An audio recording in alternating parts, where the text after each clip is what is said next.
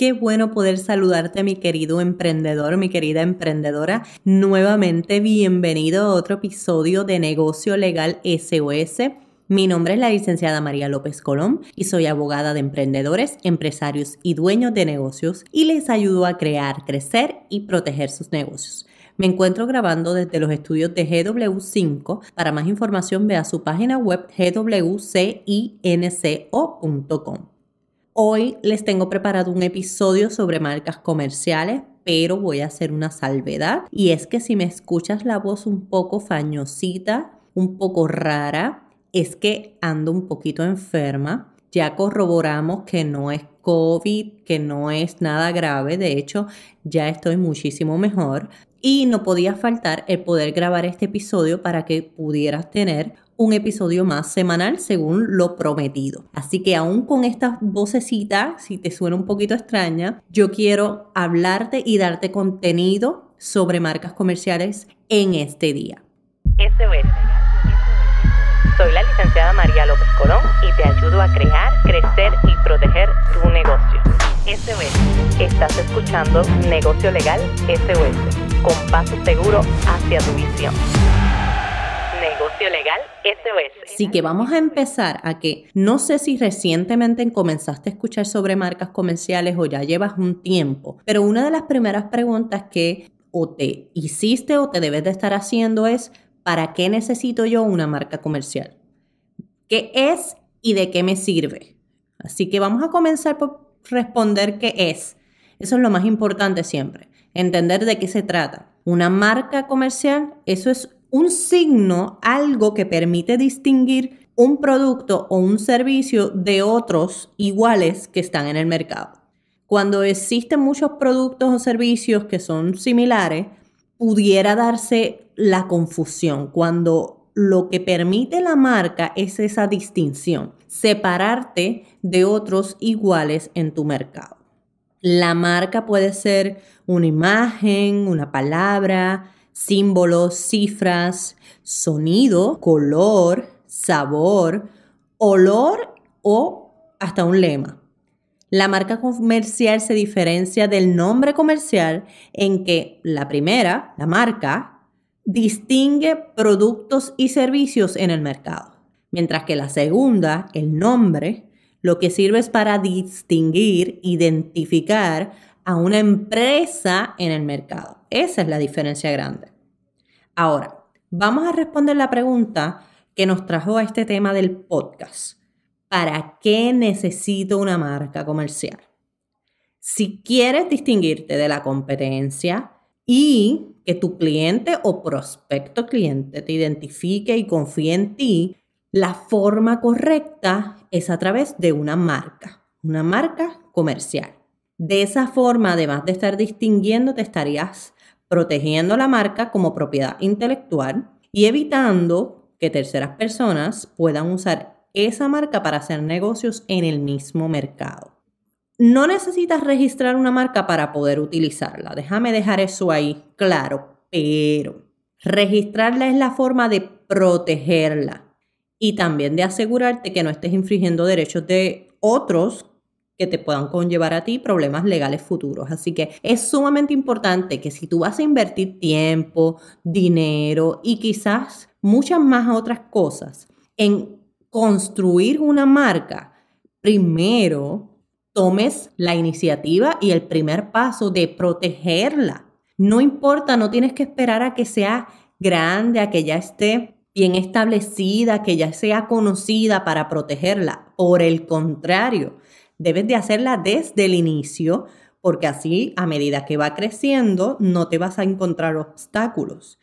Otra de las ventajas que tiene es evitar problemas legales en el futuro, como por ejemplo que te puedan intentar robar tu marca, que otros puedan utilizar esa marca y que tengas que entrar a problemas de litigios en tribunales para probar quién es el que realmente tiene derechos sobre esa marca. Y pues obviamente eso implicaría pérdida de tiempo y de dinero y de mucho esfuerzo. Así que tómate el tiempo de proteger, invertir en ti y en esa marca y asegúrate bien de que cumplas con todo lo necesario.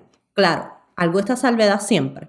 oriéntate con un abogado que trabaje este tema de propiedad intelectual, que trabaje este tema de las marcas.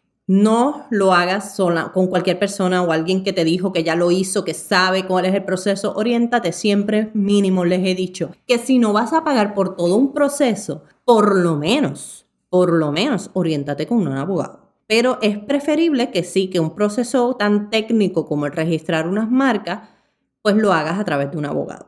Ok, pues vamos a seguir. Este, este procedimiento es importante.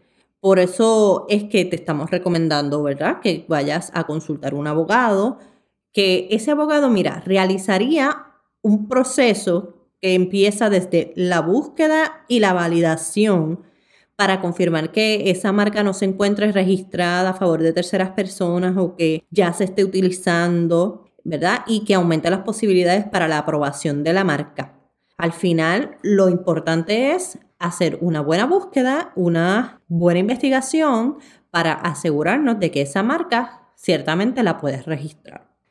Luego de eso, ahí no acaba todo. Hay que elegir en dónde quieres registrar y dónde quieres proteger esa marca. No existe un registro donde puedas presentar una solicitud y los registres en el mundo entero. Sí hay unas hay un registro que le llaman el registro mundial, pero e, es un acuerdo más bien que se ha hecho y lo que haces es que presentas una solicitud, una sola solicitud, pero tienes que pagar lo que cada jurisdicción cobra por registrar la marca. O sea, que solamente haces una solicitud, pero no es que vas a pagar una sola solicitud. Pagarías lo que te toca pagar por cada jurisdicción donde quieras proteger esa marca. Si es en México, si es en España, si es en Puerto Rico, si es en Estados Unidos, cada jurisdicción te va a cobrar lo que cobran normalmente por registrar tu marca. Así que al final, si quieres registrar en un montón de lugares, te va a costar un montón de dinero y tienes que tenerlo presente. Así que lo primero que tienes que tener en consideración es en dónde quieres proteger tu marca, dónde vas a estar haciendo negocios con esa marca, que entonces debas empezar por ahí. Si ya después quieres ir expandiendo en otras jurisdicciones, pues también lo puedes hacer. En Puerto Rico, para registrar una marca, tienes que ir al registro de marcas del Departamento de Estado y en el caso de Estados Unidos, tienes que acudir al United States Patent and Trademark Office o el USPTO, que es la agencia encargada de trabajar todo lo que son las marcas. Entonces, ya eso es un proceso donde primero un abogado hace una evaluación inicial para ver si esa marca se puede registrar. El segundo paso que se hace es evaluar un análisis profundo de que esa marca cumpla con los requisitos para poder registrar, pasar el proceso de registro.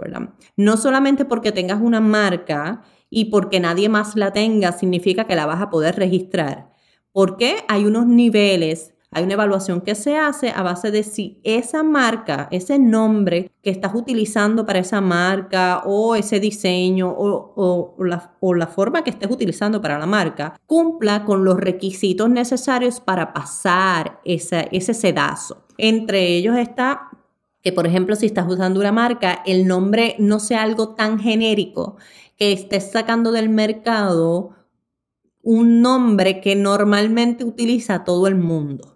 Entonces, si es demasiado genérico, la probabilidad de que te lo aprueben es sustancialmente baja. Así que esa evaluación se hace. Una vez pasa esa evaluación y se confirma que hay una buena probabilidad o una alta probabilidad de que se apruebe, el abogado asimismo te lo va a indicar y se pasa ya al proceso de solicitud y luego de la solicitud es el tiempo de espera a que la evalúen y determinen si ciertamente esa marca va a poder ser registrada o no. Y cuando lo sea, pues entonces ya estarías teniendo tu marca debidamente registrada. Bueno, hasta aquí dejamos la información sobre para qué necesita una marca y espero que te haya quedado claro las razones por las cuales deberías de tener una marca comercial y registrarla. Esa es la parte importante. El uso es una cosa y el registro es otra. El uso te da los derechos sobre la marca y el registro te protege ante terceras personas y te permite dar una, es como una prueba más clara y contundente de que ciertamente te pertenece a ti. Así que tómalo en consideración. Bueno, les recuerdo que la información que proveemos aquí no constituye asesoría legal ni sustituye una consulta legal. Si usted requiere representación legal y o una consulta, puede contactarnos como Derecho SOS en las redes sociales y en nuestra página web derechosos.com. Si te gustó este episodio, compártelo en tus redes sociales y taguea Derecho SOS. Te espero en el próximo episodio. Bye bye.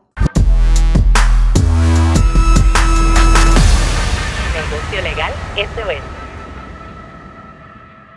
Llama para consulta al 787-771-8000.